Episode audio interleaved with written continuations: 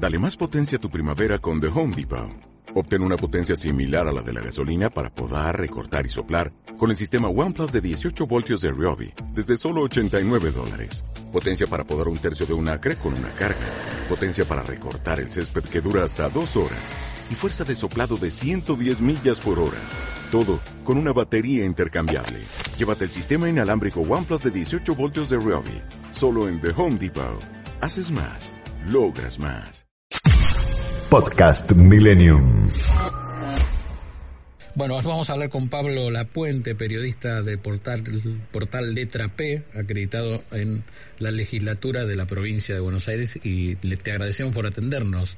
Pablo está Gisela y bueno, aquí en el estudio Santiago Punlesica. ¿Cómo estás? Gisela, Santiago, chicos, ¿cómo están? Buenas tardes ambos. Contanos, estás ahí, estás ahí en donde está sucediendo todo. ¿Qué, ¿Qué va a pasar en la provincia? Contanos. Acaba de comenzar recién hace algunos minutos, después de una demora, bueno, ya son 18 28, o sea, casi tres horas, ¿no? O un poco más. Eh, la sesión en el Senado y está convocado también, una vez que termine la sesión ahí en la Cámara Alta, la sesión en la Cámara de Diputados. Como decían eh, bien ustedes en un momento, está previsto un paquete enorme de proyectos que anticipan una jornada también extensísima para hoy, que arranca con el presupuesto que envió el gobernador Axel Kicillof, la ley de ministerio, que en realidad es una modificación para crear algunas carteras nuevas en el ámbito Mm. bonaerense, el pedido de un endeudamiento también para financiar obra pública, como se suele eh, hacer en la provincia, y de último momento, en realidad hace algunos días, se incorporó también un proyecto para intentar modificar, eso que decían ustedes, eh, el proyecto de ley que ya está vigente, que intenta limitar las reelecciones indefinidas para intendentes, diputados, consejeros y concejales. Así que va a ser todo ese el tratamiento que va a iniciar hoy, probablemente termine esta madrugada. ¿Cuál es tu sensación, Pablo? En un principio, generalmente se dice acá en, la Cámara que si comienza la sesión, eh, sobre todo después de, de un retraso bastante importante, es porque están encaminadas las negociaciones. De todos Mm. modos, eh, muy probable que con respecto al, presupuesto, el endeudamiento, la fiscal impositiva, ¿no? Lo- los gastos y, y la deuda que va a tomar el, el gobernador en el próximo año, en el próximo periodo, se acompañe porque había cierta voluntad de la gran mayoría de, de la oposición, acá puntualmente sería el bloque de el bloque de juntos y algunos bloques minoritarios de acompañarlo, o sea que no habría mayores problemas en eso y fue eso también lo que estaban eh, debatiendo en las últimas horas en la labor parlamentaria, ver cuánto dinero sobre todo se le iba a girar a los municipios opositores y finalmente cuánto iba a ser el impuesto para el año 2022, pero no hay todavía eh, un consenso claro de ver qué va a pasar con esta modificación que pretenden tanto un sector minoritario del Frente de Todos y un sector minoritario de Juntos para modificar eh, la ley de reelecciones indefinidas, que ahí está principalmente el, conflicto, sí, la clave que, que ha sacado comunicados tanto de la ex gobernadora María Eugenia Vidal, los intendentes, Mm. eh, Sergio Massa, bueno, distintos actores relevantes en la provincia de Buenos Aires, en algún caso también la ciudad de Buenos Aires, ¿no? Eh, para ver qué sucede con esto.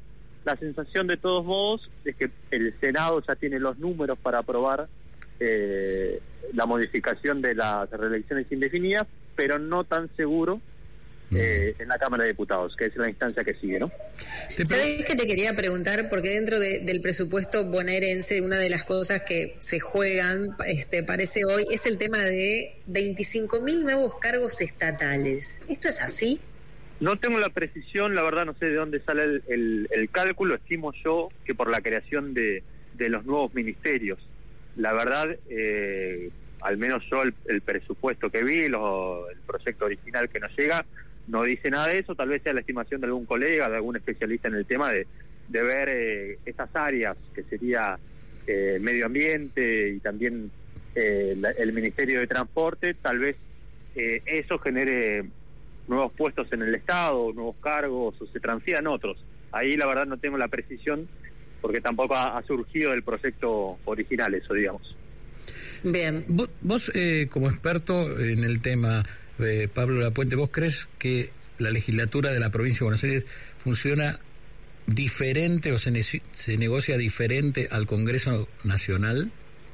No, en principio diría que, que la tónica es la misma, lo, lo que sí, por supuesto, hay distintos actores, eh, así como son los gobernadores que influyen a través de los legisladores en el Congreso, acá los intendentes eh, del interior y sobre todo los del conurbano, ¿no? Tienen una gran influencia, mm. son muchas veces ellos los que negocian directamente con, con los representantes del Ejecutivo, en este caso con el jefe de gabinete Martín Insaurralde, que hay que recordar que también es un intendente en uso de licencia como muchos de otros eh, ministros relevantes del gabinete de, de Eh, pese a eso, bueno, de todos modos no, no está nada, nada definido, más allá de que sea otra la lógica, todo indica que no no se suman, digamos, por así decirlo, a aquella grieta que hizo que Alberto Fernández no tenga su presupuesto nacional, ¿no? Claro, claro. Eh, sigue otra lógica paralela, pero de todos modos muchos de estos actores también responden a esas estructuras nacionales. Interesante lo de los intendentes para, bueno, para compartirlo con los oyentes, ¿no? Porque son quienes hacen la fuerza en la legislatura de la provincia de Buenos Aires.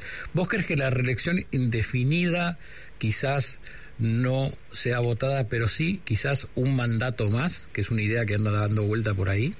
Bueno, de hecho la modificación eh, del proyecto original que presentó el senador del PRO, Juan Pablo Alan, eh, se le hizo una modificación en el artículo cuarto que indica expresamente que aquellos intendentes que se presentaron en 2019 ganaron las elecciones tienen ese mandato como el primero. Es mm. decir, que si se aprueba esa modificación, intendentes como podrían ser, no sé, Jorge Macri, Martín Insaurralde, Ferraresi, Julio Garro, distintos intendentes, ¿eso sí? Eh, podrían presentarse efectivamente en el 2023, no ya en el siguiente en el siguiente periodo, con una salvedad eh, que intenta respetar un poco el espíritu de la ley original sancionada en el 2016, que los intendentes no van a poder eh, en el segundo periodo, en el segundo mandato, tomarse licencia para buscar un atajo, por así decirlo, y volver a presentarse. Es decir, que se asumen un día, dos días, dos años, o un día antes de terminar su mandato, no importa, se le computa como el mandato completo, es decir, que no habría un tercer periodo para ellos. Muy bien. Vamos a, mira, quería aclarar simplemente esto para, para terminar y ir redondeando el, el tema de que decías vos, eh, ¿no? De, de, dónde podría surgir esta cantidad de empleados. Vamos a recordarle a los oyentes que eh, está la idea de la reforma de la ley de ministerios para habilitar al Ejecutivo crear los ministerios de Ambiente, Transporte, Vivienda y el Instituto Cultural. Bueno, obviamente, este, eso, imagínense que cada uno tendrá eh, su figura máxima, tendrá sus asesores, tendrá sus secretarios y obviamente que allí habrá gente empleada también. Y por otra parte, también hablan de, em, de horas cátedras brindadas para algunos ministerios y están hablando de una, de una cantidad importante que esto reuniría este número que les había dicho anteriormente. ¿eh? Eh, se estaba hablando aproximadamente de pase a planta permanente, 200 en el Poder Judicial, 1.600 en el Ministerio de Salud, 425 en planta temporaria, destinados a cubrir pases de becarios y atender la, mayor oferta de servicios hospitalarios, y 1.500 para el Ministerio de Justicia en planta permanente, destinados a cubrir las necesidades de los establecimientos penitenciarios que se habilitarán en función de, del plan de la infraestructura penitenciaria vigente. Pablo, bueno, gracias. Te, queremos agradecer muchísimo por darnos toda la información desde allí, desde La Plata. Pablo Lapuente, periodista de portal Letra P, acreditado en la legislatura de la provincia de Buenos Aires. Te mandamos. Pablo, sesión maratónica, ¿verdad? Sí, sí, extensísima. Recién comienza el Senado, así que seguramente eh, la medianoche es un regreso temprano e incluso saludable para casa, imagínense. Bien, bien. Bueno, sí, creo que será más de la medianoche, me parece que sí. Mucho café, Pablo, hoy. así será, con mucho café, no nos queda otra. Bueno, y te deseamos un, un, feliz año. ¿eh? Dale, igualmente, feliz año, colegas. Un abrazo. Muchas gracias. Muchas gracias. Podcast Millennium.